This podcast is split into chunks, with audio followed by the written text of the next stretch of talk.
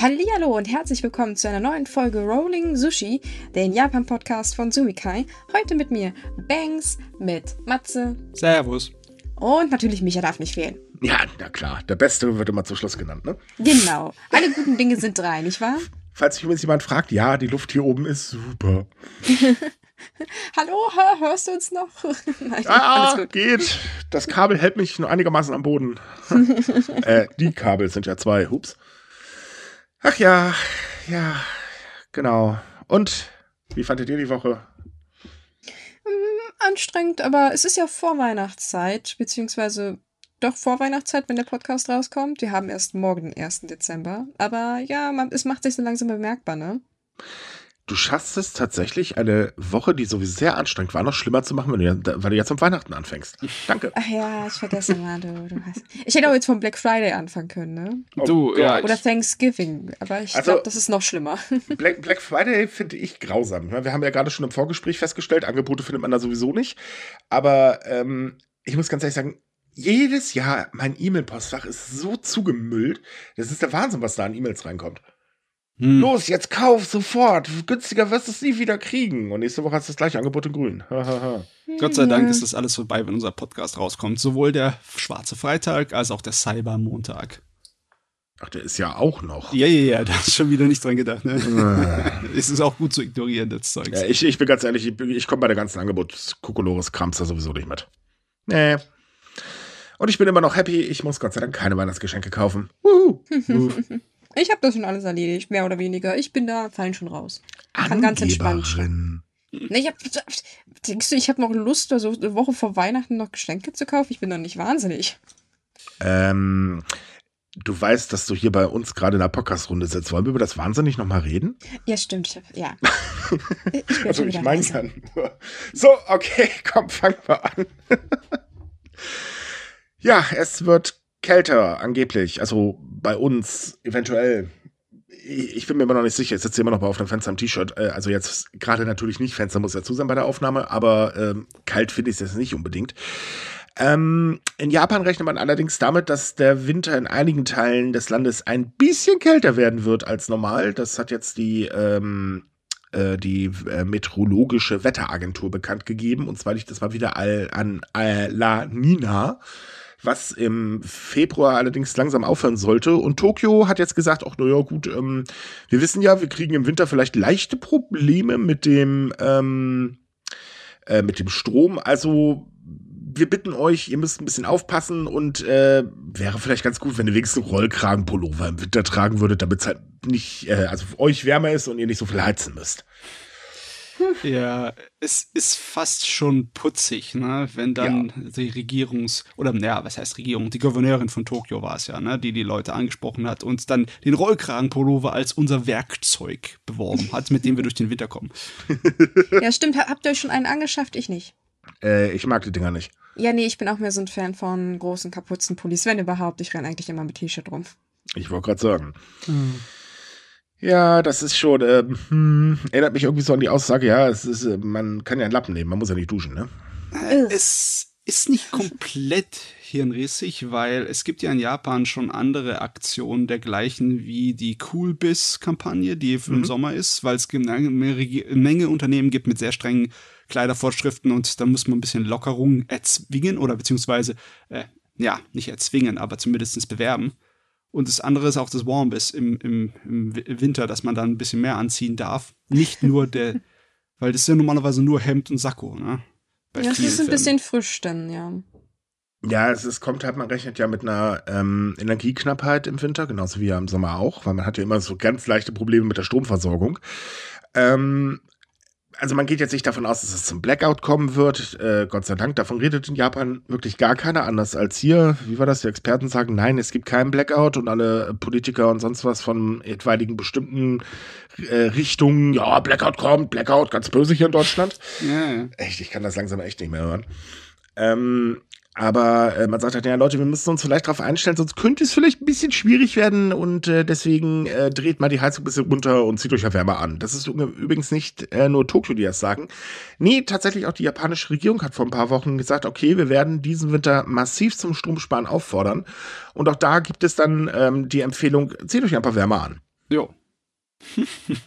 äh, tatsächlich, die Zahlen besagen ja, dass im Moment die Japaner schon so ein kleines bisschen vorsichtig geworden sind und die Haushalte besonders äh, Strom sparen. Da sind ein paar Prozente runtergegangen. Was ja auch kein Wunder ist, wenn wir mal ehrlich sind, weil auch Japan echt zahlt wirklich durch die, ähm, also anhand dieser steigenden Energiepreise. Jetzt hat zum Beispiel ein Stromanbieter schon für Januar eine 33-prozentige Erhöhung beantragt. Also um die Preise äh, in dem Bereich steigen äh, lassen zu können, muss man halt einen Antrag stellen und da wird auch garantiert durchkommen. Ich meine, 33 Prozent sind kein Pappenstiel.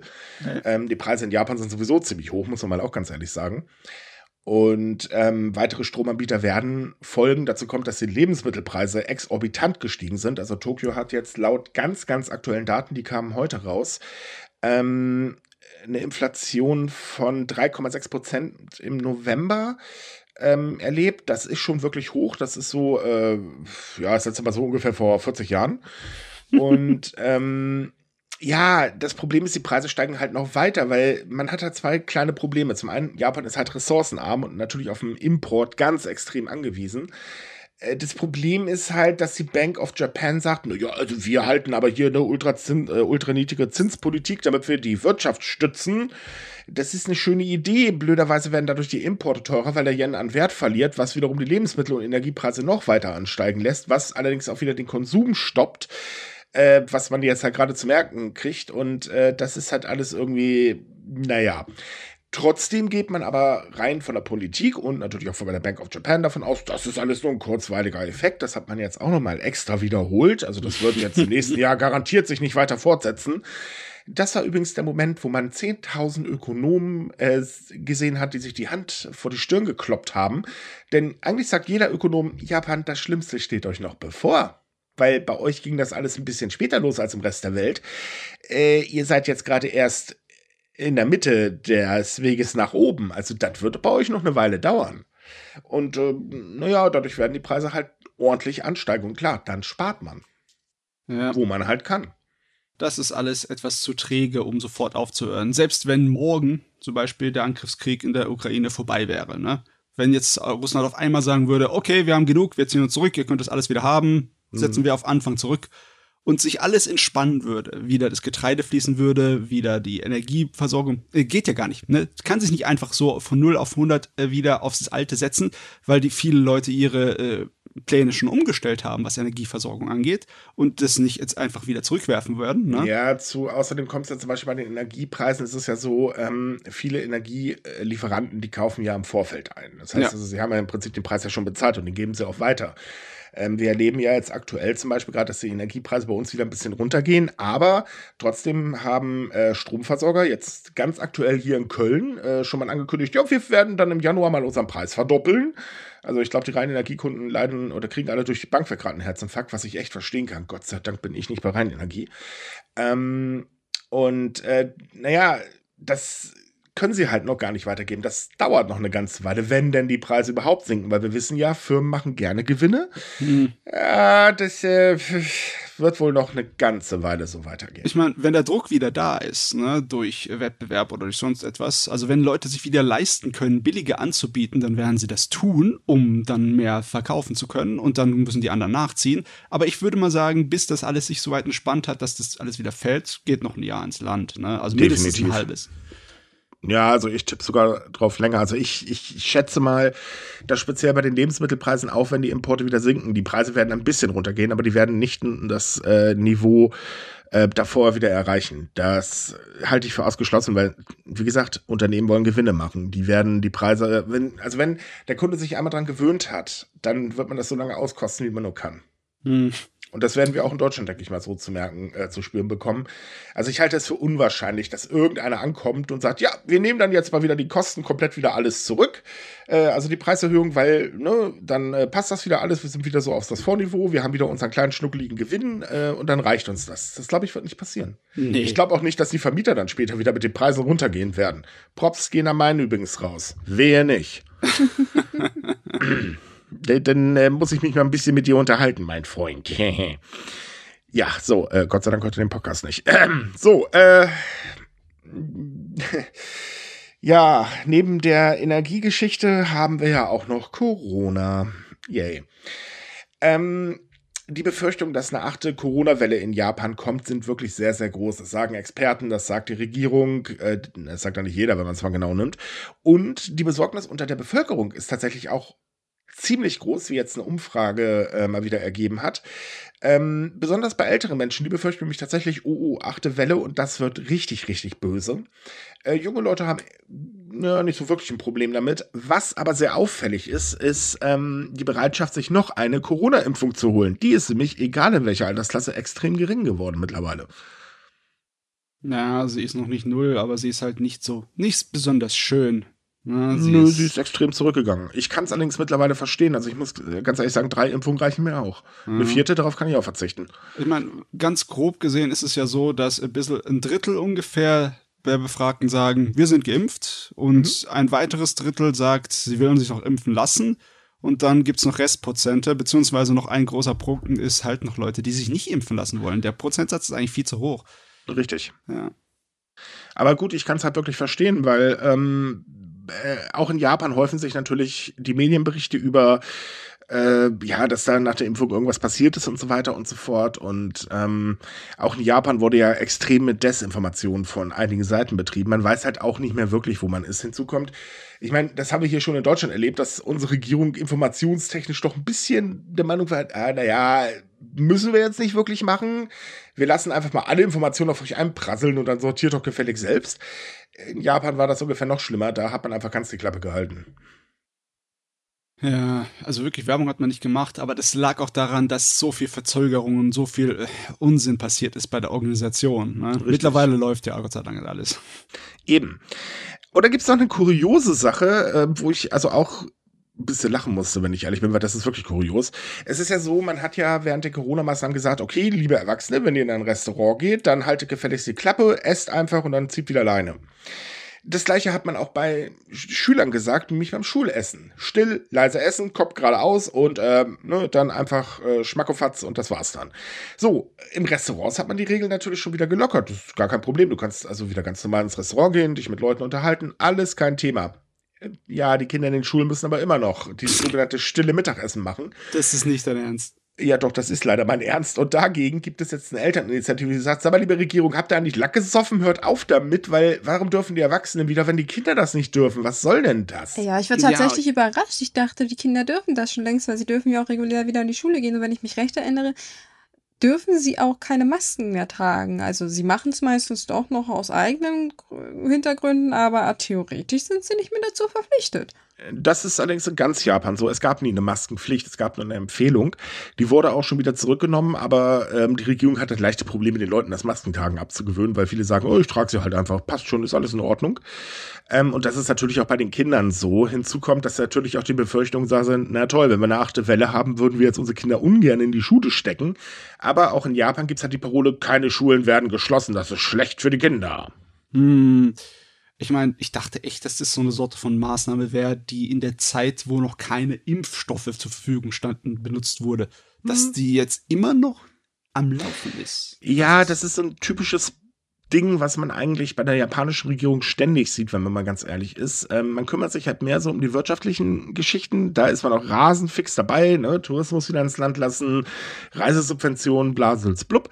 Äh, ne, normales Restaurantessen und, und, und, und, und, und. Aber bei den Kindern, naja, da schaut man halt eben erst ganz zum Schluss hin. Naja. Trotzdem, es verwundert mich, weil es gibt so viele Schulen in Japan und so viele unterschiedliche private und öffentliche Schulen. Äh, dass ich meinen müsste, dass es da eine unterschiedliche Art und Weise damit umzugehen gilt. Überall an jeder Ecke findest du was anderes. Aber dass es trotzdem sowas noch weit verbreitet ist, mhm. ist irgendwie mhm. sehr schräg. Also ich kann es äh, mir ja vielleicht. Das ist weit verbreitet, das ist komplett die Regel. Wir reden hier nicht über eine weite Verbreitung. Das ist tatsächlich noch in allen Schulen Standard. Also ich kann mir nur vorstellen, dass als Erklärung gesagt wird, weil das sind Kinder, die haben halt nicht so viel Disziplin wie Erwachsene, die lachen halt und schreien rum. Aber ich meine, wir reden von japanischen Kindern. Ich glaube, da sehen Mittagspausen doch relativ anders aus als was das, was ich aus Grundschulen oh, gewöhnt bin. Nein. Das ist leider Gottes Wunschtraum. Oh, tatsächlich. Ich dachte jetzt, schmeißt man da auch so mit Essen rum und schmiert das an Nein. die Wände und Okay, nee, halt, stopp. Ich, ich weiß nicht, auf welche Schule du gegangen bist, aber Essen mit Essen werfen, das, ist, das hört sich schon ein bisschen kurios an. Ja, naja, ich, ich habe jetzt von also Grundschulen stell, stell, das, ist klar, dass nach Highschool die Kinder sich da, oder Junior Highschool, dass sie sich da ein bisschen besser benehmen, aber Also tut mir leid, aber auch bei mir in der Grundschule ist nie Essen durch die Gegend geflogen, ganz ehrlich. Ah, okay. Ähm, ja, wie gesagt, keine Ahnung, auf was für Schulen du gehen musstest, aber nein, bei uns war das Gott sei Dank nicht der Fall. Äh, also stell mal bitte die japanischen Schüler nicht so hoch und äh, die anderen Schüler weltweit so tief runter. Äh, nee, also ähm, auch japanische Kinder sind ganz normale Kinder und das ist auch klar. Ich meine, natürlich ist man dann vielleicht hier und da mal ein bisschen lauter oder so, aber mein Gott, das sind Kinder. Und wir haben nur eine Kindheit, die soll man auskosten. Und da soll man dann ruhig auch mal ein bisschen Tralala machen. Warum denn nicht? Hallöchen. Also, ähm, ich möchte mal sagen, dass von einem wissenschaftlich gesehenen Standpunkt das eigentlich wirklich nicht gut ist, weil Nee. Eine Pause ist wichtig. Das ist ein System, das seit Ewigkeiten überall existiert. Du gehst, egal in welche Schule, schon seit 50 Jahren hat so ziemlich jede Schule auf der ganzen Welt ähnlich viel Zeit pro Unterrichtsstunde und ähnlich viel Pausen zwischendrin. Egal ob es mhm. China ist oder Japan oder Amerika oder sonst wohin, ist alles so ziemlich das Gleiche aus bestimmten Grund. Es funktioniert sonst nicht mit der Konzentration. Und wenn du dich nicht entspannen kannst in der Pause und das Schwätzen mit den äh, mit Stühlern ist eine der wichtigsten Arten und Weisen, mhm. sich zu entspannen, dann hast du ein Problem. Ja. Wenn du da wirklich militärisch streng da sitzen musst und dein Essen, dann entspannst du dich nicht. Nein, und es ist halt auch so, ähm, ich meine, japanische Kinder haben das allgemein nicht sehr leicht, sagen wir mal ehrlich. Die sitzen nee. wirklich sehr lange in der Schule, dann hast du noch, na, äh, wenn du Pech hast, Nachmittagsschule, dann hast du äh, noch Sommerschule etc. und so weiter. Also äh, ganz ehrlich, ich glaube, da ist jede Zeit, wo man mal Kind sein kann, tatsächlich sehr, sehr kostbar. Und dann sowas, also da muss ich sagen, guten Morgen Schulbehörde, viel Spaß beim Aufwachen. Ja, ja. also das, ich finde es definitiv nicht gut. Ich bin auch schockiert, wie gesagt, dass das immer noch so die Norm ist, weil nee, nee, das können sie, können sie ruhig abschaffen. Ja, aber da regt sich gar nichts. Also ähm, es wurde zwar eine Petition mittlerweile eingereicht und so weiter, aber da passiert aktuell überhaupt nichts. Hm. Das wird wahrscheinlich noch eine Weile so gehen. Man merkt halt einfach nur, dass äh, viele Kinder immer demotivierter werden ähm, weil äh, ja einfach nur da sitzen, gerade ausschauen und äh, also, ganz ehrlich, sind, das sind keine Roboter. Ja, die Belastung ja, durch die Corona-Zeit war schon schlimm genug für Schüler, ne? Also richtig. Und dadurch macht man die Situation noch schlimmer. Und ich meine, äh, nee, was, was will man denn da züchten? Psychopathen? Äh, ähm, äh, psychologische Fracks? Ähm, hm. Ich weiß nicht. Also gut für die mentale Gesundheit ist es definitiv nicht. Nein, definitiv nicht. Ja, dann kommen wir noch mal zur Politik, denn auch da ist natürlich mal wieder passiert. Denn wer hätte es gedacht, der nächste Minister musste seinen Hut nehmen. Tada! Ich sag doch, wir hätten letzte Bingo. Woche ein Bingo machen müssen. ja, oh. wollte gerade sagen. Ich hatte recht, siehst du? ja, eindeutig, hattest du definitiv. Hey. Ähm, und zwar musste Minori Tereda, äh, der Minister für innere Angelegenheiten und Kommunikation. Huh. Der Gute ah. hat nämlich gegen das japanische Wahlkampfgesetz verstoßen, indem er nämlich gesagt, äh, also dezent seine Unwahrheit gesagt. Das ging jetzt nicht um eine große Summe oder so, aber naja, war halt nicht erlaubt. Äh, kam nicht so gut und dann wurde er halt ersetzt. Übrigens, der neue Innenminister ist auch schon wieder in der Kritik. Ähm, hm. Der neue Innenminister ist der ehemalige Außenminister, nicht wahr? Genau. Hm. Und der hat halt sein Amt am äh, Montag angetreten und äh, am Dienstag folgte dann gleich äh, Berichte über, na, hast du da nicht auch ein bisschen die Unwahrheit gesagt bei den äh, bei so geldtechnischen Themen? Er bestreitet es zwar momentan, aber gut, ich meine, hallo, wer bestreitet es nicht? Oh Mann, ey, Kishida hat gerade echt nicht das beste Jahr seines Lebens. Nein, und ich glaube, er wird auch nicht als bester Premierminister in die Annalen der Geschichte eingehen. Nee, definitiv nicht. Eben, das sagt mir mich auch schon, oder merkt man schon anhand einer Umfrage, die letzte Woche stattgefunden hat. Da stellte sich nämlich heraus, dass die Mehrheit, oder äh, naja, nicht die Mehrheit, aber fast die Mehrheit der Befragten gesagt haben, ja, und ich hoffe darauf, dass er ganz schnell zurücktritt. Und das Bemerkenswerte daran ist, dass das sehr, sehr viele Wähler äh, gesagt haben, die traditionell die LDP wählen. Hm. hm. Unangenehm. Ja. Wir haben auch Rekordziele hier, also Rekordzahlen bei den Umfragewerten, wirklich, was äh, die Beliebtheit angeht. Ich meine Negativ-Rekordwerte. Ich, ich wollte gerade sagen, äh, vergiss das Negativ nicht. Ja. Ähm, nee, tatsächlich geht die, äh, die allgemeine Stimmung immer weiter runter. Das Ding ist, äh, sagte ich ja schon ein paar Mal, Kishida wird definitiv nicht zurücktreten, denn es gibt einfach keinen geeigneten Kandidaten. Die Opposition will momentan keine Neuwahl. Man fühlt sich nämlich auch nicht richtig aufgestellt. Naja, also geht das ganze Theater noch weiter. Problem ist halt, man ist einfach super unzufrieden mit dem, was er macht. Ähm, Ja, und das wird halt immer weiter spürbar. Ich bin mal tatsächlich gespannt, wenn das jetzt noch drei Jahre so weitergeht. Ähm, also bis zu den nächsten, ja, müssten drei Jahre sein oder drei oder vier Jahre. Ähm, ob dann die LDP den Denkzettel bekommt. Ich glaube es nicht, weil normal ist es so, es findet eine Wahl statt. Eigentlich könnte man die LDP gleich zum Sieger erklären. Das war so die letzten Jahre ja immer so. Aber dieses Mal könnte es tatsächlich nach hinten losgehen.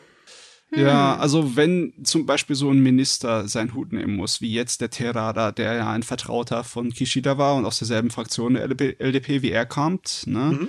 Dann äh, danke ich mir immer, das schwächt den Kishida auf der parteifraktionsmäßigen Ebene. Und das ist nicht unbedingt den Wählern so schnuppet, ob da ein Minister von ihm geht oder nicht, oder? Jein, also ich glaube, die Wähler sehen momentan eher das große Ganze. Ja. Ähm, es gibt halt zu viele Probleme. Und ähm, wir hatten ja das jetzt ein paar Mal angesprochen, Geschieder fährt ja einen Zickzackkurs und richtet seine Meinung ja bekanntlich nach Umfragewerten, was übrigens jedes Mal aufs Neue zum Totschreien komisch ist.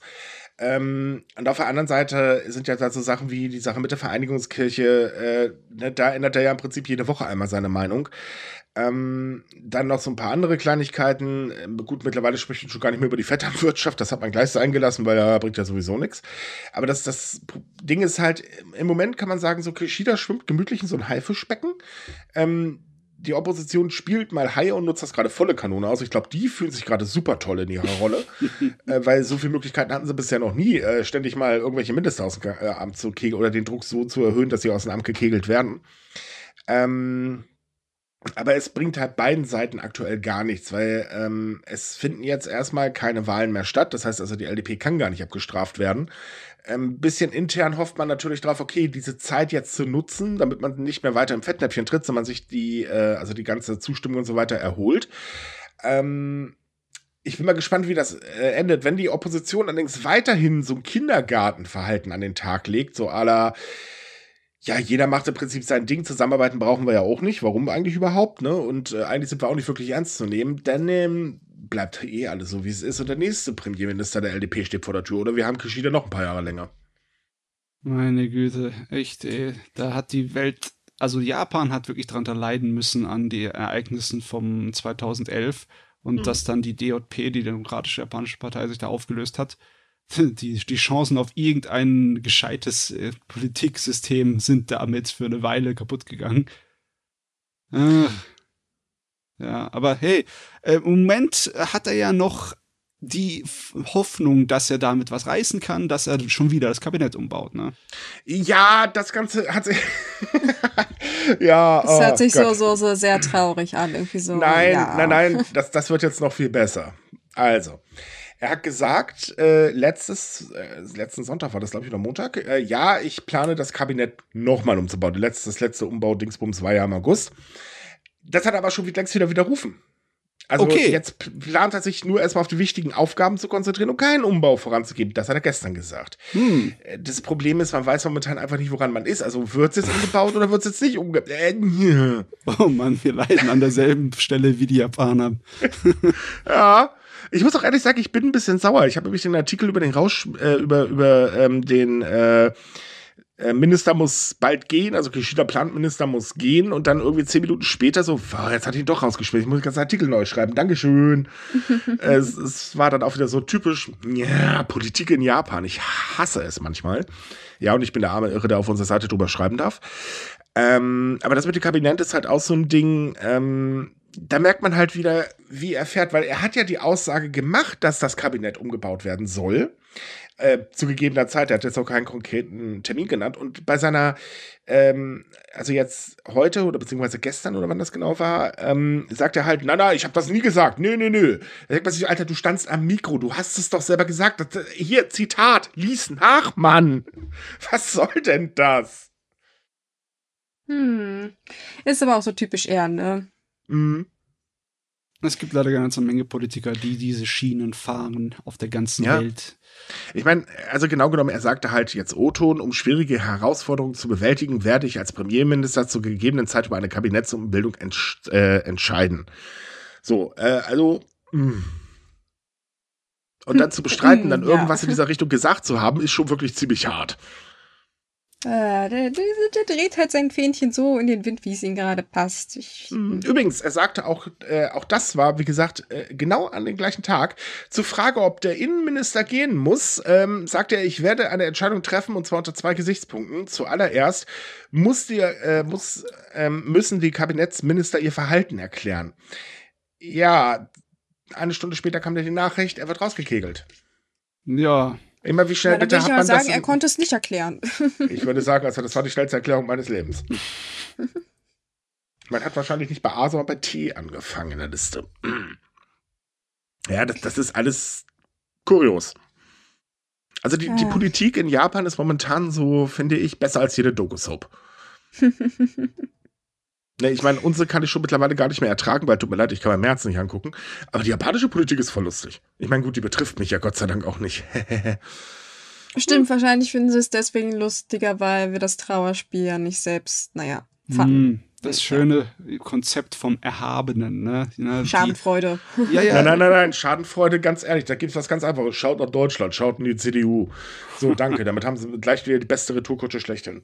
Ich wollte eigentlich eher einen Vergleich aus der Kunst bringen, ne, um so ein bisschen hochtrabender zu sein, aber ich glaube, ich lasse das jetzt, weil wenn du jetzt schon den Wort CDU in den Mund nimmst, dann. nein, danke. Ich dachte, ja, du willst jetzt nochmal so richtig schön nachtreten, so, ne? Nein, nein.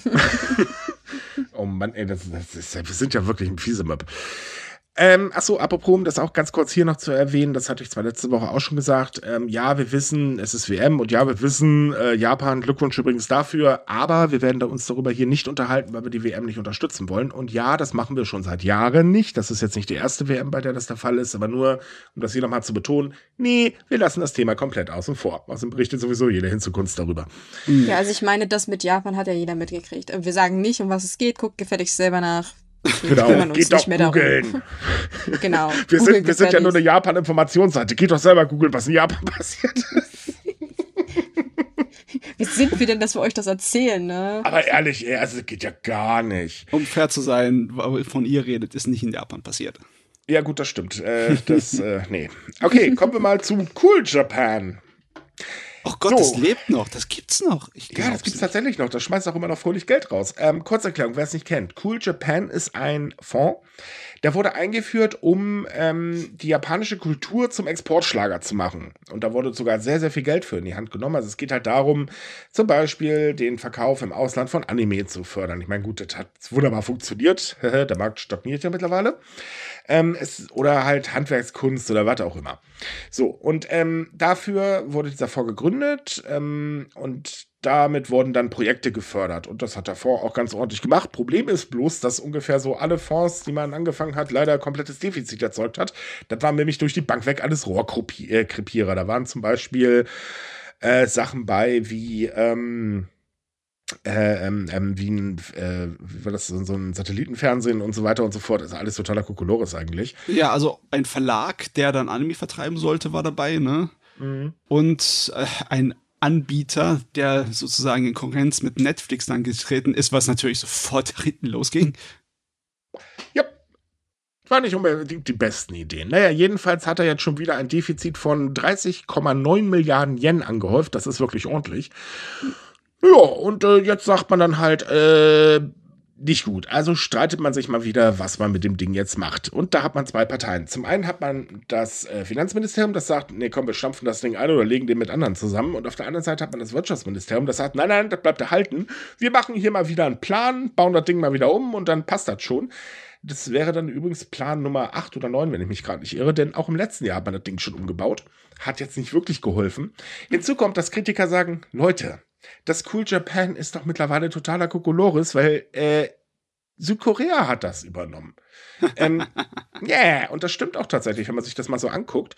Tatsächlich ist die Popkultur aus Südkorea ein viel, viel größerer ähm, Exportschlager. Ich meine, das liegt, naja, K-Pop, ne? Hahaha. ich sag nur, wie heißen die? BTS oder so? Ja, aber nicht nur K-Pop, ne? Die südkoreanische Serien sind definitiv mehr vertreten auf Netflix als japanische Serien. Nicht nur auf mhm. Netflix. Ja. Ich meine, ich kann es verstehen. Die gucken sich teilweise auch wirklich gut. Ja. Ähm, und ne, Anime und Manga, das hat, also mittlerweile ist es halt so im, im ich sage es war fast Mainstream teilweise angekommen oder größtenteils angekommen. und ist auch nicht mehr so der Exportschlager, weil auch die Qualität dort teilweise sehr stark nachlässt. Das ist aber das wunderbar Interessante an dieser ganzen Angelegenheit ist, ne, dass äh, diese Soft Power ist eine sehr gute Idee. Das kann jeder gut gebrauchen, Japan auch. Das zu fördern wäre eigentlich genau das Richtige.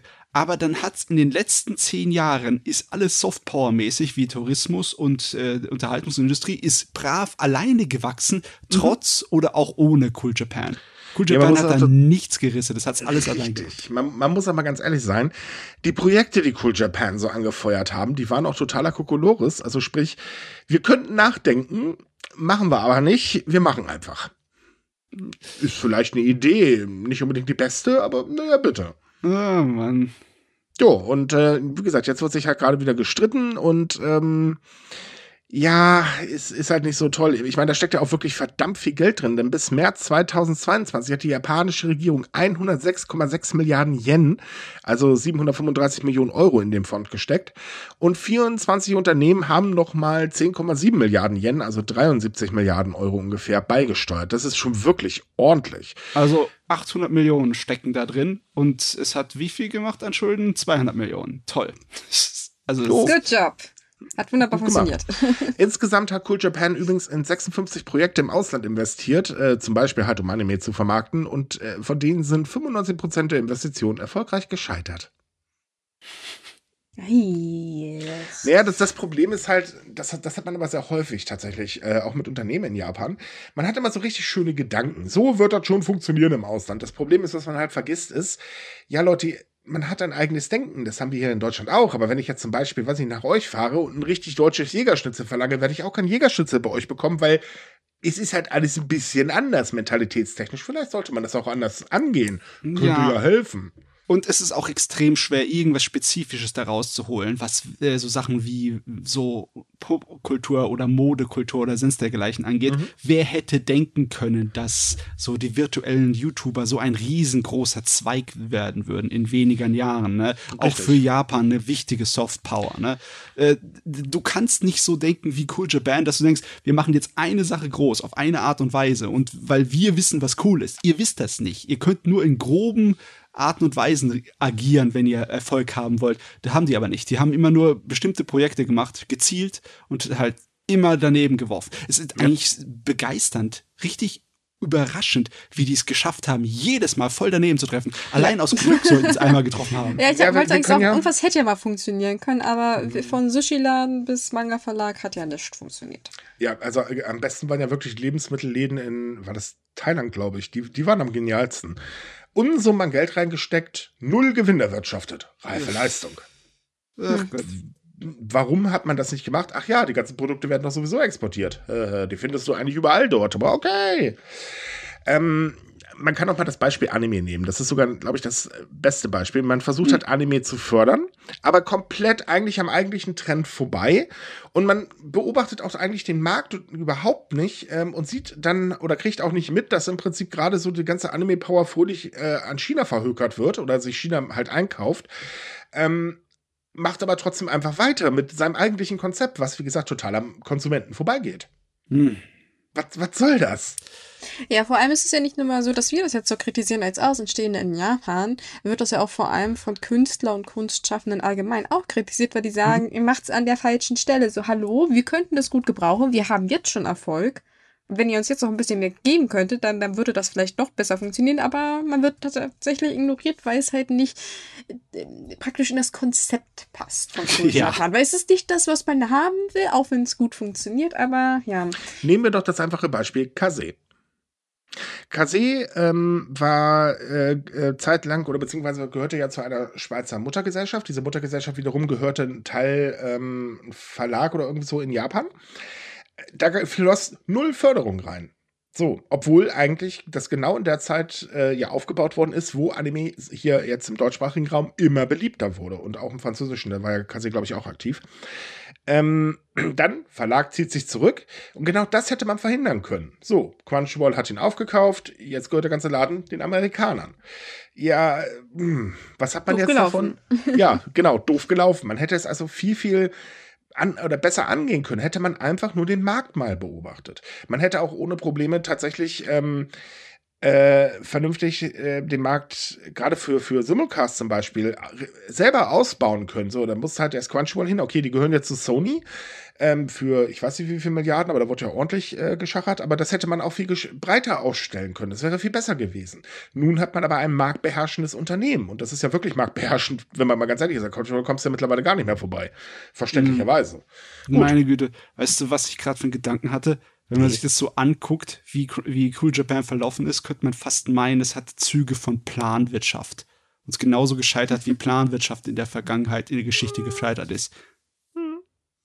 Ja. Ja, meine Fresse. Ja. Passt. Ich meine, das so. ist ja irgendwie schade. Man hatte irgendwie eine Idee und man also die sitzt so eine Einbahnstraße fest halt die Grundidee war ja nicht schlecht. Das war ja ungefähr so zur gleichen Zeit, wo man gesagt hat, okay, wir müssen den Tourismus fördern, damit halt Geld in die Kasse kommt. Wie gesagt, gute Idee, kann man nichts gegen sagen. Auch die Idee, ähm, die Kultur ein bisschen zu fördern, eigentlich gar nicht so schlecht. Aber man hätte halt Hand in Hand mit den Unternehmen in Japan arbeiten müssen. Das hätte dann vielleicht funktioniert, weil die einfach eine bessere Marktübersicht haben. Mhm. Einfach nur irgendwelche Regierungsbeamte hinsetzen. Dass das nicht funktioniert, das sollte selbst Japan mittlerweile mitgekriegt haben, weil ja, wir machen und setzen Regierungsbeamte ran. Was ist das Ergebnis? Oh, es ist schiefgelaufen. Wer hätte das erwartet? Hm. Naja, ja. kommen wir zum nächsten Thema. Wir haben ja noch die Kleinigkeit mit der Verteidigung in Japan. Denn die LDP möchte ja unbedingt den Verteidigungshaushalt erhöhen, äh, damit eben die Verteidigung gestärkt wird. Angesichts halt China, Nordkorea und so weiter kann man alles durchaus verstehen. Und die Verteidigung soll so im Durchschnitt auf äh, 2% des Bruttoinlandsproduktes angehoben werden. Ergo, das Ganze wird Geld kosten und das nicht zu knapp. Das, also wir reden hier wirklich schon um ziemlich hohe Summen.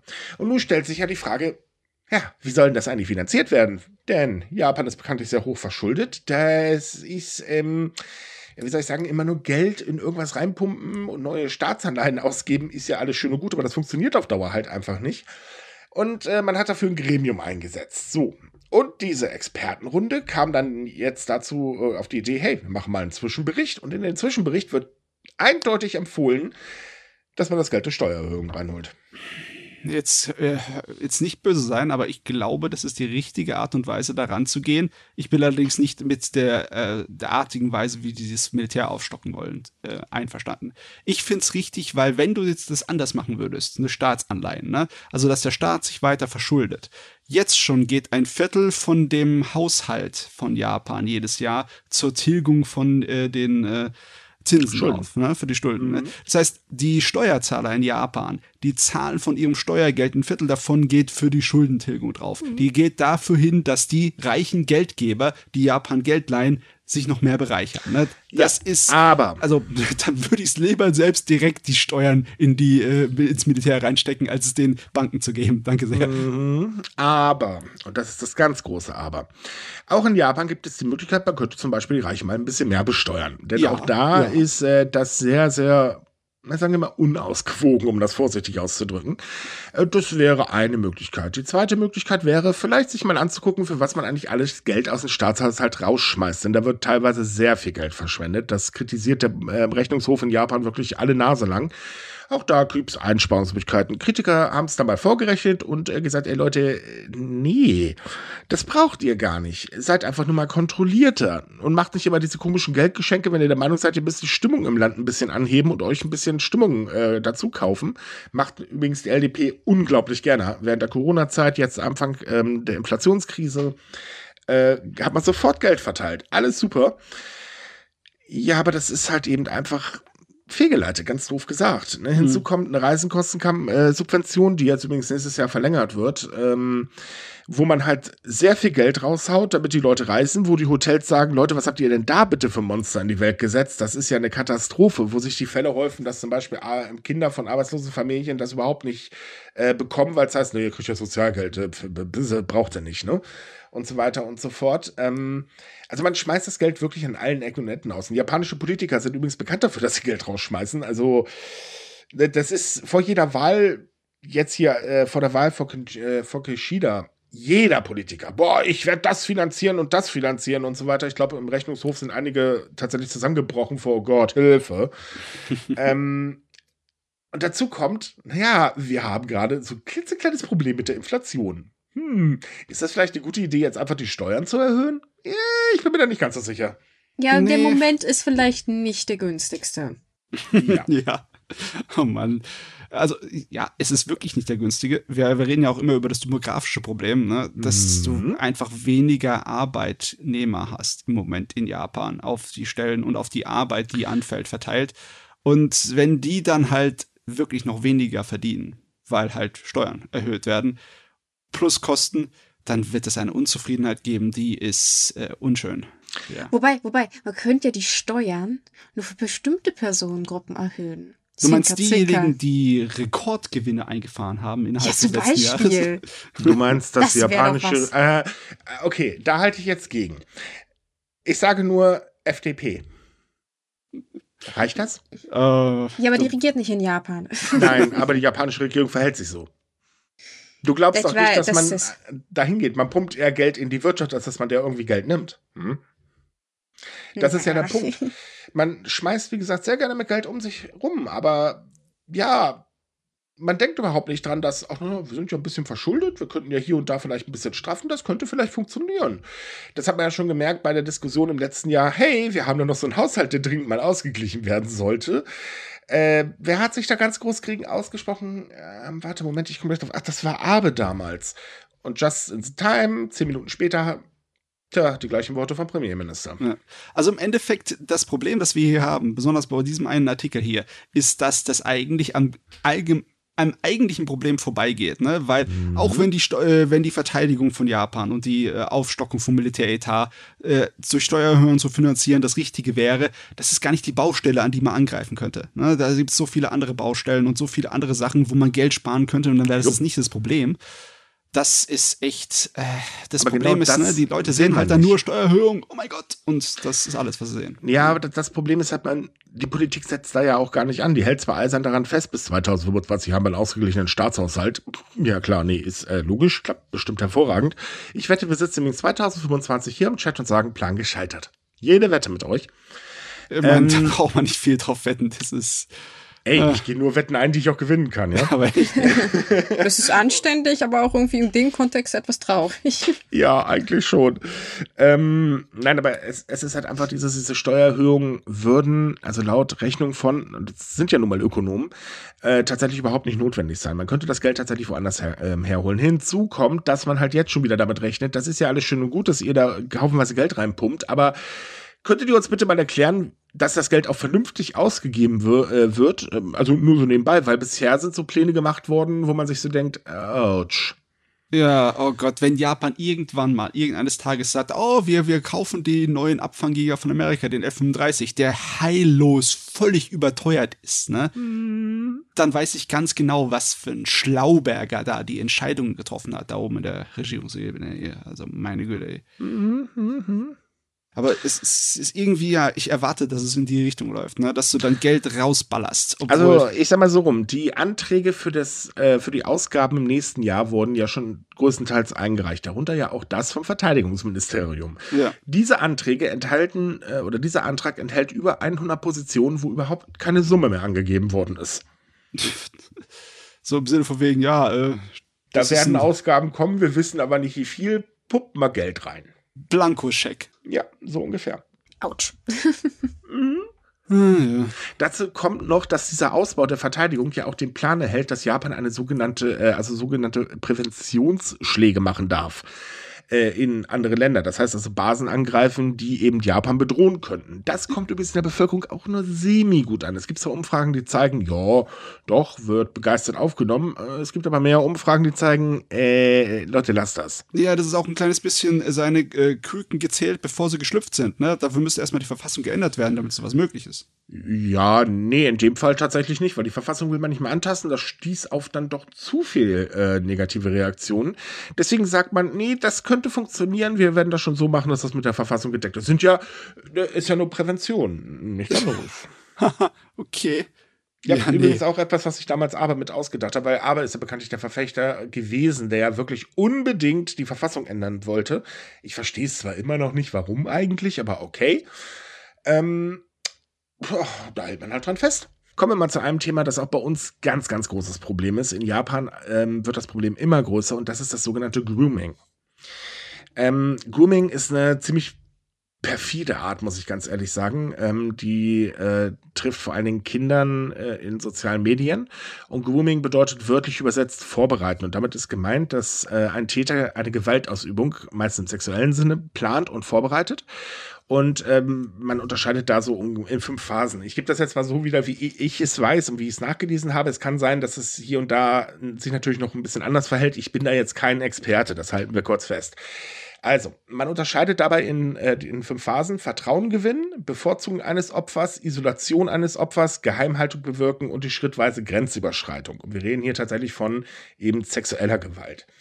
In Japan gab es in der letzten Zeit halt unglaublich viele Fälle davon. Darunter hat einer besonders Aufsehen erregt. Es ging äh, um einen Fall, der äh, im April, da hat ein 22-Jähriger eine 14-jährige Schülerin äh, dazu gebracht, sich mit ihm zu treffen ähm, und Sex zu haben. Und die beiden chatteten halt monatelang über eine App.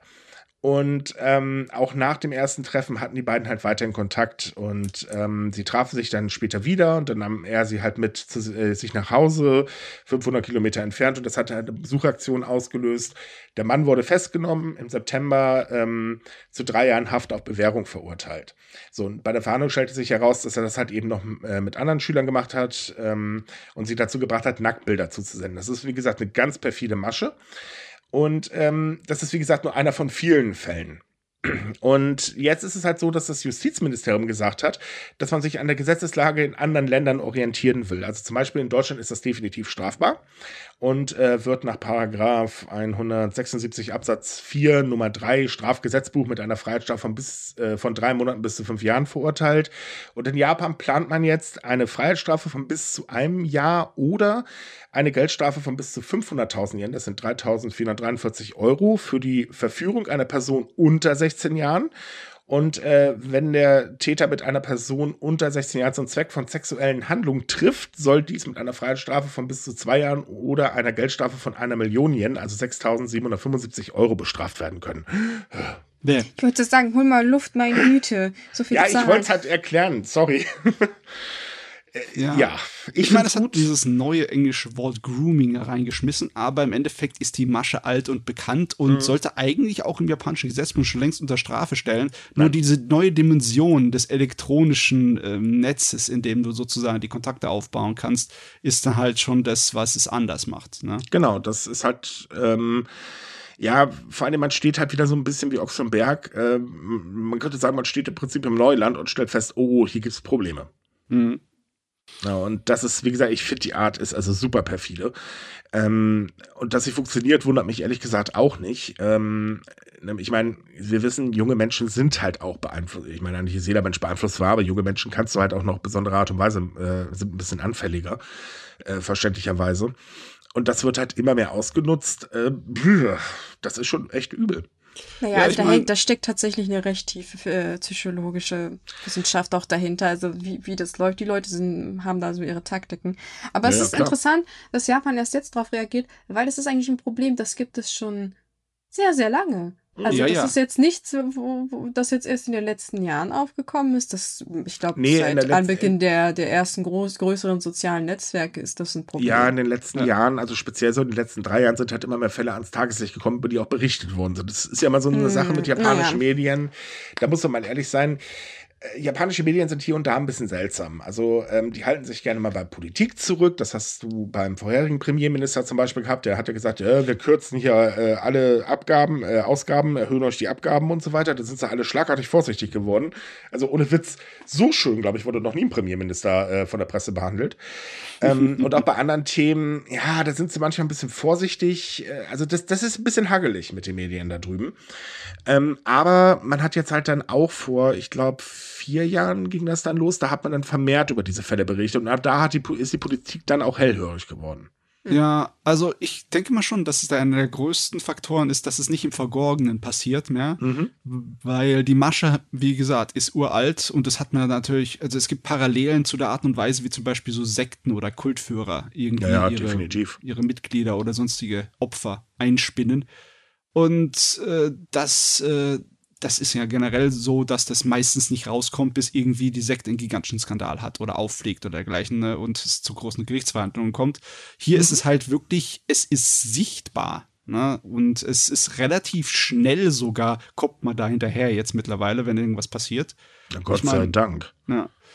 Und ähm, eigentlich, was müssten sie ändern? Äh, also gesetzlich könnten sie auf jeden Fall, da müssen sie nicht unbedingt das alles umkramen, die müssen auf die auf anderen äh, Ebenen arbeiten, wie zum Beispiel präventionsmäßig, dass die Leute, die Eltern Bescheid wissen, wie sie ihre Kinder schützen können, beziehungsweise die Lehrer und die Schüler und etc. Das wird, nein, also tatsächlich wird das gemacht, auch schon seit Jahren. Ähm, auch das wurde jetzt in der letzten Zeit äh, verstärkt tatsächlich sogar gemacht. Das Problem ist halt, ähm, man kann ja den Leuten immer nur vor den Kopf gucken. Ja, nie dahinter. Klar. Und äh, das ist halt so eine Sache. Und sagen wir mal ehrlich, ähm, ja, Eltern können helfen, aber wenn du den ganzen Tag arbeiten musst, dann siehst du das meiste auch einfach nicht mehr. Das kann man auch einfach gar nicht. Das kann man auch keinen äh, Elternpaar äh, zum Vorwurf machen, äh, wenn sie halt von der Arbeit kommen, dass sie das dann eben nicht mitbekommen. Ähm, und von daher ist, also mich wundert es nicht, dass es vermehrt zu solchen Fällen kommt. Das ist ja hier in Deutschland leider auch der Fall. Das muss man leider auch ganz ehrlich sagen. Und ähm, ich finde es eigentlich gut, dass man jetzt wirklich Strafen einführt, äh, denn wenn man in Japan gebrandmarkt ist, ist es noch ein bisschen was anderes als hier in Deutschland zum Beispiel. Ja, es ist, es ist auch so eine Sache, ne? Ich frage mich auch, was eine Lösung wäre, weil die meisten dieser Fälle, also wirklich der Größteil, der riesengroße Teil, basiert ja über Smartphones, ne? Mhm. Aber Smartphone ist ja auch ein Teil einer Privatsphäre, besonders bei jungen Leuten. Du kannst nicht einfach als Eltern, selbst wenn es so einen Dienst gibt von irgendeinem Dienstanbieter oder von der Regierung, das, äh, das Smartphone deine, deines Kindes so einzustellen, dass es irgendwie dann äh, du Schutzmaßnahmen hast, das ist ja irgendein Eingriff, der ist eigentlich zu viel schon. Ne? Ja, ich sag mal, man, man muss die andere Seite betrachten. Eigentlich müssten Strafen ergriffen werden, die wirklich abschreckend sind. Das, also die Strafen hier sind schon ordentlich, muss man ganz ehrlich sagen. Hört sich für uns vielleicht jetzt ein bisschen wenig an, aber wie gesagt, man muss ja bedenken, wir reden ja hier über Japan. Ähm, die könnten sogar in meinen Augen noch härter ausfallen, äh, damit sie halt wirklich abschreckend sind, weil nur so wird es funktionieren. Du ja, wirst grundsätzlich auch, ja. Kinder nicht abhalten können, äh, da rein zu geraten, das ist klar. Aber zumindest kann man versuchen, das Schlimmste gleich vorweg zu verhindern. Indem man halt eben den Leuten vor Augen führt, hier, wenn du das machst, mein Freund, dann ist hier aber wirklich Zappendicke. Ja, die Freiheitsstrafen zum Beispiel, das Minimum Richtig. auf jeden Fall hochsetzen. Nicht nur und drei immer schön drüber berichten, und das ist tatsächlich, finde ich, Aufgabe der Medien, ähm, darüber auch zu berichten, dass wieder ein Täter ähm, geschnappt wurde, um halt wirklich zu zeigen, hier, wir kriegen euch. Mhm. Nur so mhm. kann man abschrecken. Und nur ja, diese Abschreckung, glaube ich, funktioniert. Und natürlich gleichzeitig auch Aufklärung betreiben, was tatsächlich immer mehr Polizeistationen in Japan machen. Wir hatten mhm. da, glaube ich, in den letzten Monaten so ein, zwei Berichte, wo man tatsächlich dann direkt auch in die Schulen gegangen ist oder auch in die Universitäten. Wobei ja. Universitäten, da bin ich eigentlich der Ansicht, dass man da alt genug ist, um zu wissen, was man tun kann und sollte und nicht tun sollte. Aber ist egal. Ähm, und da hat man auch zum Beispiel eine App jetzt vorgestellt, die wurde von Studenten, glaube ich, entwickelt, die praktisch installiert wird und dann ein Warn, also Nacktfotos zum Beispiel sofort löscht und auch eine Meldung dann an Eltern weitergibt. Das zum Beispiel, aber wie Matze schon meinte, ist aber auch noch eine Frage der Privatsphäre. Aber das finde ich halt auch gut, dass man versucht, die Kinder darauf aufmerksam zu machen, weil die sind sich manchmal gar nicht bewusst, wie gewisse Unterhaltungen dann schon so in diese Richtung geht, wie sie praktisch schon manipuliert werden, obwohl eigentlich noch gar nichts Böses passiert ich sag mal so, Kinder sind bekanntlich leicht zu manipulieren. Das ja. kann man leider nicht von der Hand weisen. Das sieht man ja in der Werbewirtschaft. Ne? Ich meine, hey, wir haben jetzt bald wieder Weihnachten. Ich habe Gott sei Dank keinen Fernseher, der Werbung ausstrahlt, weil ich die normalen Programme nicht äh, da drin habe. Aber ich kann mir vorstellen, dass gerade die Spielzeugwerbung und auch Milka und so weiter wieder richtig schön am explodieren sind. Oh ja, auf Kindersendern die Werbung ja. zu Weihnachten ist die Hölle. Und wie ich das heute wieder im Laden erlebt habe, steht natürlich der ganze Weihnachtsscheiß direkt an der Kasse, so dass äh, Mütter mit ihren Kindern äh, da wirklich einen Spießrutenlauf teilweise erleben. Also ganz ehrlich, ich habe heute fünf äh, Mütter mit ihren Kindern vor mir gehabt. Bei einem muss ich sagen, Hut ab. Ich weiß nicht, wie die Mutter das hinbekommen hat, aber der Kind ging ruhig dran vorbei, hat es jetzt nicht mehr angeguckt, reife Leistung. Äh, die anderen lagen schon schreiend wieder auf dem Boden. Ähm, Werbung funktioniert halt. Und das ist ja auch eine Art von Beeinflussung. Und da wundert mich halt nicht, dass Grooming dann natürlich auch funktioniert, weil wie soll man das richtig abschätzen? Ich meine, wenn man jetzt schon äh, teilweise Scamming oder, oder Spam oder was weiß ich was hat, wo auch ältere Leute drauf reinfallen. Ich meine, das muss einfach nur gut gemacht sein. Also äh, wundert mich das ehrlich gesagt nicht, weil im Prinzip ist jeder beeinflussbar. Ja, klar. Auf jeden Fall, sonst würde Werbung nicht existieren. ja, nicht nur Werbung, sonst würde auch Spam nicht existieren. Ja, ja. Weil Spam richtet sich Wenn ja dann jemand doch. drauf reinfallen würde, dann würden die das nicht mehr versuchen. Oh, Leute, können, könnte bitte jeder nicht mehr drauf reinfallen? Ich will einfach kein Spam mehr kriegen. Das ist immer so viel. Ach, Ja. das ist schön, wenn die ganze ähm, Menschheit einfach mal so ihre Natur ändern könnte. Ah, nee, ja. das, werden wir, das werden wir nicht erleben. Aber es wäre wirklich wünschenswert. Ich krieg pro Tag mindestens drei Mails mit mein FedEx-Paket kommt an. Oh, ich werde gerade von der Postbank belagert. Ich kriege jeden Oh, Tag auch schön. Ich habe ich hab FedEx halt die ganze Zeit. Mal sehen, wie lange sie brauchen, bis sie merken, dass ich da nicht drauf reinfalle. Aber okay.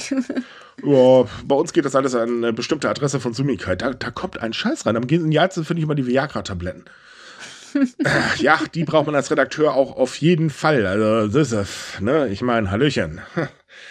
Auch sehr beliebt mittlerweile sind die äh, Sachen mit, hey, wir kommen aus Japan und wir haben hier einen Fonds für euch, weil wir euch Geld schenken wollen. Mm, natürlich, klar, uns will einfach jemand Geld schenken. Ist, ist logisch. Ja, genau. Und vor allen Dingen, das schickt ihr uns natürlich immer unter anderen Namen. Zwinker, Zwinker. Ach ja, Spam ist los. Ich habe einmal auf eine Spam-E-Mail geantwortet. Das fand ich dann auch witzig. Da kam sogar eine Reaktion. Ähm, die war zwar nicht freundlich, aber ich fand das sehr witzig. So, äh, anderes Thema. Wir haben ja immer noch ein bisschen Tourismus äh, in Japan, also steigenden Tourismus tatsächlich, ähm, denn ähm, Japan ist als Touristenziel wieder beliebt wie eh und je und die Touristenzahlen steigen auch, was mich jetzt nicht wirklich wundert, wenn ich ehrlich bin. Ähm, was ich faszinierender fand, ist, dass Kyoto und Okinawa tatsächlich einen Hotelboom erleben. Meistens, also vermehrt Luxushotels, aber ähm, in den jetzt Jahren der Pandemie, wo ja im Prinzip der Tourismus in Japan völlig zum Stillstand gekommen ist, wurden trotzdem die ähm, Bauprojekte, die man halt gestartet hat, weitergeführt und es haben in der Zeit sogar Hotels eröffnet, äh, darunter auch ein Hilton in Kyoto. Ähm, einfach nur weil, ja, die kommen schon wieder alle zurück, das wird schon wieder werden und sie haben halt recht behalten. Seit 2018 ist die Zahl der Hotelzimmer in Kyoto auf etwa 12.000 angestiegen, das ist wirklich ordentlich. Ähm, und dazu kommt halt, ähm, dass äh, es mittlerweile ein Prestige ist, in Kyoto ein Hotel zu besitzen. Okay. Wird Ja. ein Grundstück frei, kann man sicher sein, das krallt sich irgendjemand, der da ein Hotel hinbasteln möchte. Ja, also Ah. da haben die Leute auf die, auf die lange Hinsicht haben sie investiert. Mhm. Ja. Es ist, Die- ich hätte es nicht erwartet. Ich habe erwartet, dass es erstmal ähm, einbricht Ja, und dann jetzt langsam wieder losgeht. Das wurde auch die ganze Zeit, ähm, äh, gab es ja immer diese Meldung, ja, die Hotelbranche ist am ächzen und äh, der Boom ebbt ab und so weiter und so fort. Und jetzt stellt sich halt heraus, ja, von wegen, da ist nichts abgeebbt, das geht weiter wie nichts Böses. Zumindest bei den Leuten, die Hotelle bauen. Es sind wahrscheinlich andere Leute als die, die es betreiben. Oder, oder nee, sagen wir es anders so. Es gibt eine ganze Menge private oder familiäre Unternehmen in der Hinsicht, was Tourismus angeht. Denen geht es mit ziemlicher Sicherheit anders als den größeren Ketten. Genau, also die Ketten haben. basteln halt weiter. Bei privaten ist es eher, oder kleineren ist es eher ein bisschen anders. Nehmen wir zum Beispiel mal das Roko in äh, Kyoto. Das gehört halt zur Hilton-Gruppe. Das Hotel wurde im September 2021 eröffnet. Da befand sich Japan übrigens gerade mal in den Ausnahmezustand. Also Reisen war gar nicht möglich. Und das Ding ist nicht günstig. Ich meine, da kostet ein Zimmer ungefähr 100.000 Yen. Das sind so circa 694 Euro pro Nacht. Mittlerweile ist es übrigens jedes Wochenende ausgebucht. Ui. Ulala. Und das Ding hat nicht wenig Betten. Also die machen sich da wirklich einen Reibach. Und das ist nicht das Einzige. Also zum Beispiel ähm, äh, äh, folgte im äh, Sommer 2021 das Blossom Kyoto und es gab dann noch das Oku, äh, Okura Kyoto Okazaki Betai und so weiter und so fort. Also das ist der Wahnsinn, was da aufmacht. Die sprießen wie nichts Böses. Hm. Hm. Naja, aber wir wissen, nach dem Hoch kommt auch immer ein Tief. Also das kann auch schnell wieder nach hinten losgehen. Hm. Ui. Gerade in der derzeitigen Nee, es- Situation. Es gibt, es gibt nicht mal ein Anzeichen dafür, dass der Boom nachlässt. Also so plant die Hilton-Gruppe ein weiteres Luxushotel. Und auch äh, das Hm. Capella Hotel and Resorts will unbedingt ein Hotel eröffnen. 2026 äh, folgt dann äh, ein weiteres vom Imperial Hotel. Und hey, mittlerweile ist sogar der ehemalige Hauptsitz von Nintendo zu einem Hotel umgebaut worden. Oh mein Gott, ey. Also ich, ma- ich hoffe, dass das funktioniert und dass es nicht wirklich so, wie Banks auch befürchtet, vielleicht so, ein- so ein Goldgräberboom ist, ne? Ähm, weil ich habe keinen Bock, irgendwann später nach Kyoto zu fahren und dann hier von dem äh, gesagt bekommen, hier schauen Sie sich an unsere verlassenen Hotelruinen. Der. Witz ist, das sieht man tatsächlich in einigen Städten in, Kyo, äh, in Kyoto, Quatsch, das sieht man mittlerweile in einigen Städten in Japan. Es gibt tatsächlich Städte, die haben ebenfalls schon sehr früh auf den Tourismusboom gesetzt. Da wurden dann Hotels hingeklatscht äh, bis zum Abwinken. Naja, da kann man sagen, aus der Spee ist nichts mehr gewesen, denn da stehen jetzt Ruinen. Ja. Hübsche Ruinen, aber immerhin Ruinen. Nee, hübsch sind sie eigentlich auch nicht, aber sie stehen zumindest da. Das Ding ist, in ähm, Okinawa ist es da genau dasselbe, denn da sprießen die Hotels auch geradezu aus dem Boden. Nur ähm, die Hotels haben ein kleines Problem, denn Okinawa hat eine Besonderheit. Also Okinawa gilt ja im Prinzip als das Hawaii von Japan. Mhm. Ähm, anders aber als zum Beispiel Hawaii ist es so, dass ähm, die Zahlen zwischen Herbst und äh, Frühjahr immer grundsätzlich um 30 Prozent gegenüber der Hochsaison im Sommer zurückgehen.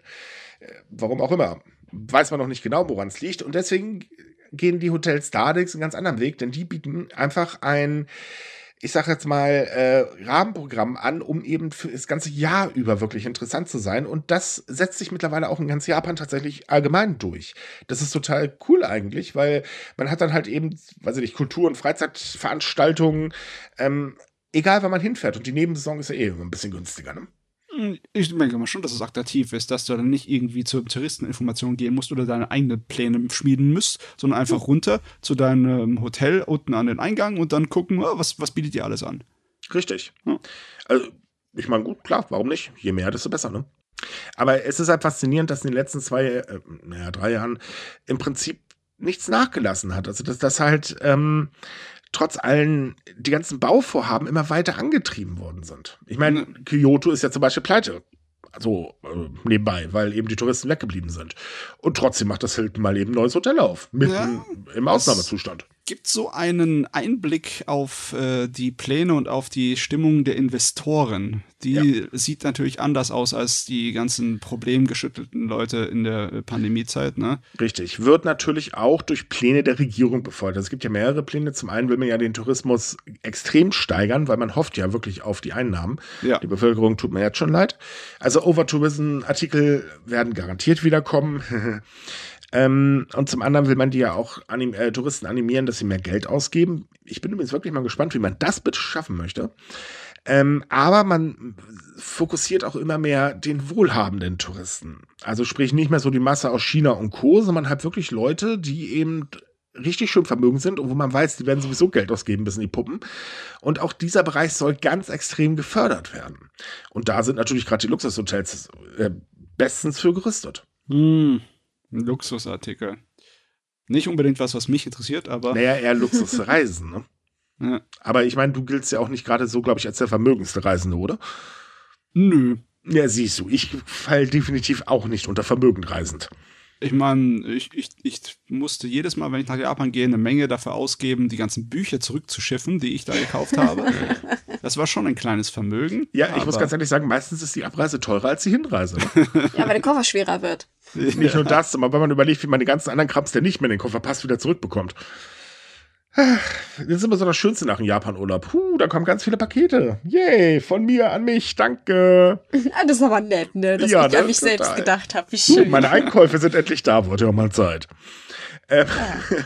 Nein, aber ähm, ich, also für uns, klar, wir fallen da nicht drunter, das ist logisch. Aber dass man halt allgemein diesen, diese Art von Tourismus halt ankommen will, da wird sich halt noch einiges ändern. Also sprich, ähm, es wird ja nicht nur bei Luxushotels bleiben, also sprich Luxusrestaurants und und und und und, die werden ja auch dann durchaus sprießen, wenn dieser Plan ausgeht. Äh, und äh, das ist schon ordentlich. Ich meine, es gab ja auch schon die Meldung, da war ja die Grenze für Touristen noch geschlossen. Da sagte äh, dann die japanische Regierung, naja, also vermögende Touristen mit Privatjets lassen wir aber rein. Zwinker, zwinker. naja, das haben ja, glaube ich, fast alle Länder gemacht, abgesehen von China. Aber die haben bestimmt auch unter der Hand irgendwelche Leute reingeschippert. Ja, garantiert, aber ich glaube, die japanische Regierung waren die einzigen, die das wirklich offen gesagt haben. Na, zumindest waren sie ehrlich. ja, gut, das muss man sagen. So, kommen wir zu unserem letzten Thema. Das ist jetzt leider noch mal ein bisschen politisch, aber es ist ja, was heißt aber? Hm. Es ist ja so, Japan hat ja ein Programm für ausländische Praktikanten. Und nennt man auch technische Praktikanten. Es gibt eigentlich gar keine genaue Übersetzung, wie das Programm genannt wird. Das ist so ein bisschen hagelig. Wir nennen jetzt mal ausnahmsweise mal ausländische Praktikanten. So. Ähm, das Ganze läuft so wenn ein Praktikant aus dem Ausland darf halt für gewisse Zeit nach Japan kommen, wenn er möchte, und soll dann eben Fähigkeiten erlernen, die er in seinem Land ähm, nutzen kann. So, so weit, so gut. Das, sagen wir mal, steht so auf dem Papier. In der Realität sieht das so aus. Wenn du nach Japan kommen möchtest als ausländischer Praktikant, musst du dich erstmal extrem hoch verschulden, damit du überhaupt die äh, Agenturgebühren dafür bezahlen kannst.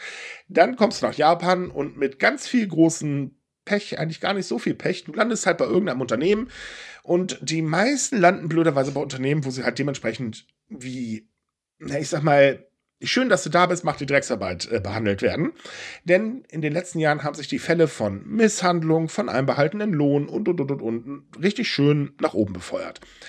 Ähm, dazu gibt es das Problem, dass diese Menschen eigentlich überhaupt keine Möglichkeit haben, irgendwas rechtlich in Japan in Anspruch zu nehmen. Es gibt schlicht und ergreifend nichts. Da gibt es zwar mittlerweile ein paar Initiativen, aber es ist noch viel zu wenig.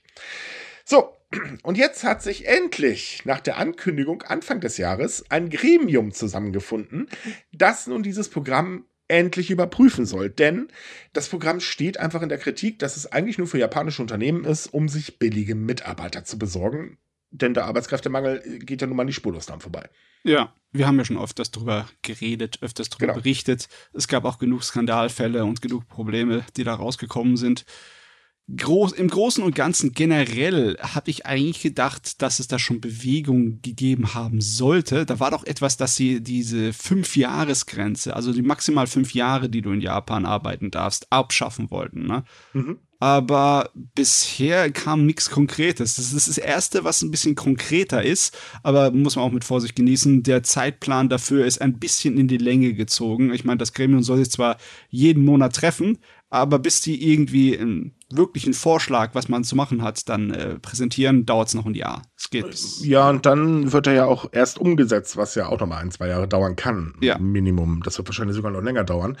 Das, hinzu kommt, man glaubt auch nicht, dass das die Probleme löst. Denn ähm, die Probleme, die da sind, sind gravierend. Und äh, das kann man nicht einfach durch ein, zwei, drei Änderungen machen. Da muss man eigentlich mit einem Vorschlag aber mal kräftig draufhauen. Weil das Problem ist halt, Agenturen, also Vermittlungsagenturen nutzen das System extrem aus. Ähm, es gab ja vor äh, zwei Monaten, glaube ich, gab es ja diesen Bericht, ähm, dass eben sich diese Menschen unglaublich verschulden müssen für die ganzen Gebühren, die sie zu zahlen haben, damit sie nach Japan kommen. Ähm, das erstmal als erstes. Und dann muss man ja auch noch die Mentalität ähm, im Prinzip aus den Unternehmen rausbekommen, dass man halt eben jetzt einen Ausländer aus einem Land hat, wo man die Leute eh als ein bisschen minderwertig betrachtet und dass sie dann halt dementsprechend auch vernünftig behandelt werden. Ähm, das ist halt auch so ein Problem. Gerade die Sache mit dem, naja, der Lohn wird halt einbehalten, es gibt Überstunden noch und nöcher. Das ist ja wirklich so weit verbreitet, das ist ja schon der reine Wahnsinn. Hm. Und die, äh, naja, sagen wir doch mal ehrlich, hey, du kommst jetzt hier für drei, vier, fünf Jahre her. Danach verschwindest du aber gefälligst wieder. Macht die Sache auch nicht gerade so attraktiv. Hm. Und Japan ist auf ausländische Mitarbeiter angewiesen. Man kommt da gar nicht mehr drum rum. Der Arbeitskräftemangel wird immer größer. Ja, also im der, angesichts der Problematik ist das einfach zu lange, dieser ja. Zeitplan, den die da haben. Weil bis das Gesetz dann reingeht, wenn das jetzt sofort zu einer gescheiten Gesetzänderung führen sollte, brauchen sie mindestens noch mal ein Jahr drauf. Also zu, zu, zu, zu, planen, zu, so, zu planen, zu sagen, dass es zwei Jahre noch dauert, bevor wir dafür eine Lösung haben, die, an, die anfängt zu greifen, das ist zu langsam. Mhm. Richtig, aber man rühmt sich jetzt damit, ja, wir nehmen das Ganze ja jetzt endlich in Angriff. Ne? Ja. Hm. Ich meine, wie lange ist das Problem jetzt bekannt? Äh, also, warte mal, uns gibt es seit sieben Jahren. Seit sieben Jahren berichten wir drüber. Es gab es auf jeden Fall schon vorher. Mhm. Ich meine, äh, schon zum Anfang an des Podcasts das kann ich mich hier nur an das Versprechen wahren, sich darum zu kümmern. Ne? Und das ist auch Und der Podcast gibt es jetzt auch schon. Äh, drei Jahre? Ja, oh, wow. Mann, Gott. Krass, ne? Wie die Zeit vergeht. Ja, das ist halt wirklich heftig. Na gut, es, nehmen wir jeden einzelnen kleinen ähm, Krümel, den wir finden können. Jetzt haben sie zumindest mal angefangen. Weil je nachdem, wenn schon mal etwas in Bewegung ist, kann es sich auch theoretisch beschleunigen. Also ich werde meine Daumen nicht gedrückt halten, aber. du meinst eher, es wird abbremsen. Äh, natürlich kann das auch sein, ja. Entschuldige, wir reden hier über die Politik, also beschleunigen auf gar keinen Fall. Er ist Bremse wahrscheinlicher. Aber gut, mhm. es wird endlich was getan. Vor allen Dingen ist es ein Gremium, das setzt sich halt nicht nur äh, aus Politikern zusammen, worüber ich wirklich mal heilfroh bin, sondern mhm. da sitzen halt auch Organisationen drin, die halt sich eben mit diesen Problemen eh befassen und wirklich ganz nah an der Quelle sind. Und das ist schon mal sehr, sehr positiv. Ja. Ja, ah. ist ein Fortschritt. Bewegung. Für jeden sind wir ja dankbar, ne? Ja. Alles, was die Situation eventuell verbessern könnte. Ich hoffe wirklich, dass sie sich beeilen. Ja. So, äh, ich mache mal ganz kurz hier einen Cut. Äh, Matze, machst du heute die Monatsvorschau? Äh, nee, die ist. Oh, äh, die muss. Ich weiß es nicht. Ich, wenn, dann muss ich Weil sie nachholen. Eigentlich kommt der Podcast ja direkt am 30. raus, ne? Ja, dann mache ich sie noch nach und dann äh, können wir sie später reinschneiden. Okay, Weil- hast du mir die aber trotzdem noch in die Liste bitte rein, ja? Ja, ja, okay. Gut, so, dann machen Okay, wir ich jetzt wollte hier mich auch gerade schon fragen, weil ich äh, gerade die Tage nachgerechnet habe, ob wir Mhm. da schon drin sind oder Machst, machst gerade die Überleitung und dann. Ähm, Wir machen äh, jetzt, ja, ich mache jetzt die Überleitung. Ja. So, und äh, damit sind wir mit unseren Themen durch. Jetzt kommt noch äh, der Matze mit seiner Monatsvorschau. Wieder so alles Schöne, was im nächsten Monat, also alles passiert, außer Weihnachten. Matze, du darfst. Jawohl, ich fange auch sofort an, denn die Monatsvorschau ist diesmal relativ groß. Wir haben ein paar Events im Dezember. Einmal haben wir am 3. Dezember, am Samstag, die German Xmas Con. Das ist eine Anime- und Manga-Messe, die im Kongresshaus Rosengarten in Berlin stattfindet. Der Vorverkauf online ist beendet, aber es gibt noch Tickets an der Tageskasse, insgesamt 500 Stück, die 15 Euro für einen Erwachsenen kosten und 7,50 Euro für Kinder. Dann am 4. Dezember haben wir den Japan-Duld Nummer 16, der in der Utopia-Halle, die ehemalige Reithalle in München, äh, stattfindet. Und äh, Tickets kosten der Tageskasse ebenfalls 15 Euro. Online kosten sie 12 Euro, weiß aber nicht, ob sie da noch verfügbar sind. Dazu haben wir ein Online-Filmfestival von dem japanischen Filmfestival Nippon Collection, wo es den ganzen Dezember über zehn Filme zu sehen gibt auf der eigenen Video-on-Demand-Online-Plattform. Da kann man die Filme für 5 Euro pro Stück erwerben und dann hat man sie fünf Tage lang zur Verfügung. Gibt sowohl Spielfilme als auch Dokumentarfilme. Dann im Fernsehprogramm haben wir am Samstag, den 3. Dezember, auf dem Sender Bild Highspeed-Baustellen Schneefestival. Dort geht es um das Schneefestival in Sapporo, das äh, mit höchster Geschwindigkeit und genauer Präzision aufgebaut werden muss, weil so Schneeskulpturen sind nicht einfach zu machen und halten nicht lange. Diese Sendung wird sehr oft wiederholt den Monat, äh, einmal am 12. und am 13. Dezember, sowohl auf den Sendern Welt als auch auf N24 Doku. Am Freitag, den 9. Dezember, läuft dann auf Phoenix Japan Land der fünf Elemente. Das ist eine Dokumentation, die etwas umfassender auf Japan eingeht, mit allen Bereichen Kultur, Geologie etc. Das wird am 10. Dezember und am 12. Dezember wiederholt.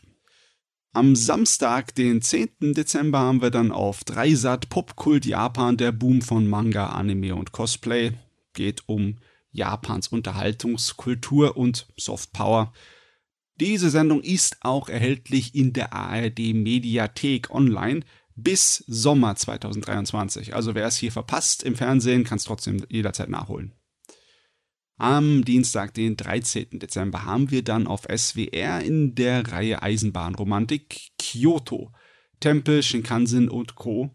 Geht also nicht nur um den Bahnhof in Kyoto, obwohl das ein fantastischer Bahnhof ist, ein Riesending, sondern auch um die ganzen kulturellen äh, Sehenswürdigkeiten dort, was natürlich viele Tempel mit einschließt.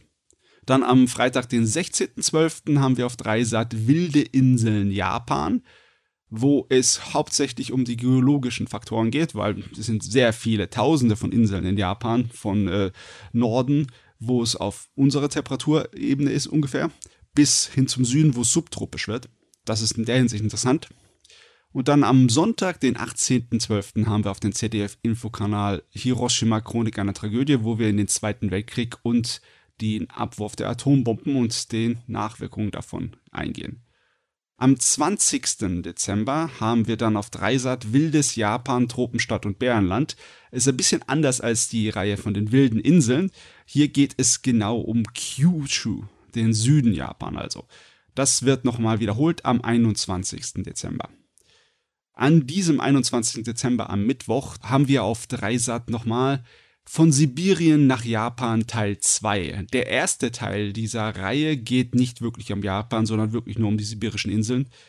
Und im zweiten Teil geht es dann äh, auf den Weg am Anschluss nach Japan hin, nach Hokkaido und auch der Bereich dazwischen, der ja, von Japan und äh, Russland schon seit Jahren politisch umkämpft ist. Als letztes haben wir dann am 29. Dezember im ZDF-Infokanal Lost Places Geheime Welten Japans Militärdiktatur, wo es um drei Orte geht. Einmal eine verlassene Insel, wo Giftgasexperimente stattgefunden haben. Dann ein Luxushotel, das im Zweiten Weltkrieg als Zufluchtsort genutzt wurde, als Bunker. Und um eine verlassene Kohlenmine. Das wird nochmal wiederholt im neuen Jahr am 6. Januar. So, dann kommen wir zu Netflix, wo auch eine Menge Programm ansteht. Am 1. Dezember kommt auf die Plattform die alte Berserk-Serie von 1997. Sehr empfehlenswert, sehr düstere Fantasy, aber sehr gut. Am selben Tag beginnt dann der dritte Teil von JoJo's Bizarre Adventure, Stone Ocean. Das ist insgesamt der sechste Abschnitt der JoJo-Reihe. Und hier, das ist das Finale dieses Abschnitts. Und dann als letztes für den 1. Dezember haben wir die Fernsehserie Nana, eine 50-teilige Musikromanze, dessen Manga leider Gottes noch immer nicht abgeschlossen ist. Eine Woche später, am 8.12., haben wir dann die Umsetzung des, äh, des koreanischen Webtoons Lookism. Und einen Tag später, am 9.12., wird die amerikanische Videospielreihe Dragon Age in Animationsfassung umgesetzt. Am 13. Dezember haben wir dann den Kinofilm zu Gudetama, eine 3D-Animation über ein Ei. Sehr, sehr familienfreundlich und angenehm und charmant. Am 15.12. haben wir die neue Sonic-Serie, auch in 3D-Animation, namens Sonic Prime. Und ähm, ebenfalls am selben Tag äh, läuft dann Violet Evergarden Erinnerung, eine Zusammenfassungsfilm für die Violet Evergarden Serie. Am 20. Dezember läuft dann die Seven Deadly Sins Grudge of Edinburgh Teil 1 äh, Teil 1 ein Kinofilm, auch in 3D-Animation. Und ab 22. Dezember läuft die zweite Staffel von Alice in Borderland, unser einziger Realfilmeintrag in der Liste. So, als letztes habe ich noch zwei Bücher rausgesucht und zwar einmal am 10. Dezember von Susanne Phillips, Japan, alles, was Sie über Japan wissen müssen. Das ist ein Komplettband, wo alles drin ist, Reiseführer, Bildband, Handbuch für Japan. Das erscheint beim Mana Verlag. Dann am 12. Dezember erscheint von Reinhard Zöllner Geschichte Japans von 1800 bis zur Gegenwart beim Unitaschenbuch Verlag. Das ist natürlich etwas für Leute, die es etwas genauer wissen wollen und japanische Geschichte gerne studieren. So, das wär's dann erstmal für den Dezember. Eine Monatsvorschau ist noch übrig in diesem Jahr und dann ist das auch vorbei. So, und damit sind wir dann durch für heute. Vielen Dank, dass ihr wieder dabei wart. Ich hoffe, es hat euch gefallen. Ähm, gesagt, Anregung, Kritik könnt ihr uns gerne per E-Mail zukommen lassen. In der Podcast-Beschreibung findet ihr äh, nicht nur die Themen, über die wir jetzt gequatscht haben, nochmal die Links dazu, sondern auch ähm, eine E-Mail-Adresse. Empfehlt uns weiter, würde uns freuen. Liked uns, wo ihr uns liken könnt. Für weitere Themen haben wir sumika.com. Da ähm, haben wir jeden Tag was für euch. Wenn ihr euch mit anderen Japan-Fans unterhalten wollt, dann könnt ihr gerne bei Facebook in unsere Gruppe kommen. Ansonsten wünschen wir euch eine super schöne Woche. Bis zum nächsten Mal. Tschüss. Ciao. Tschüss.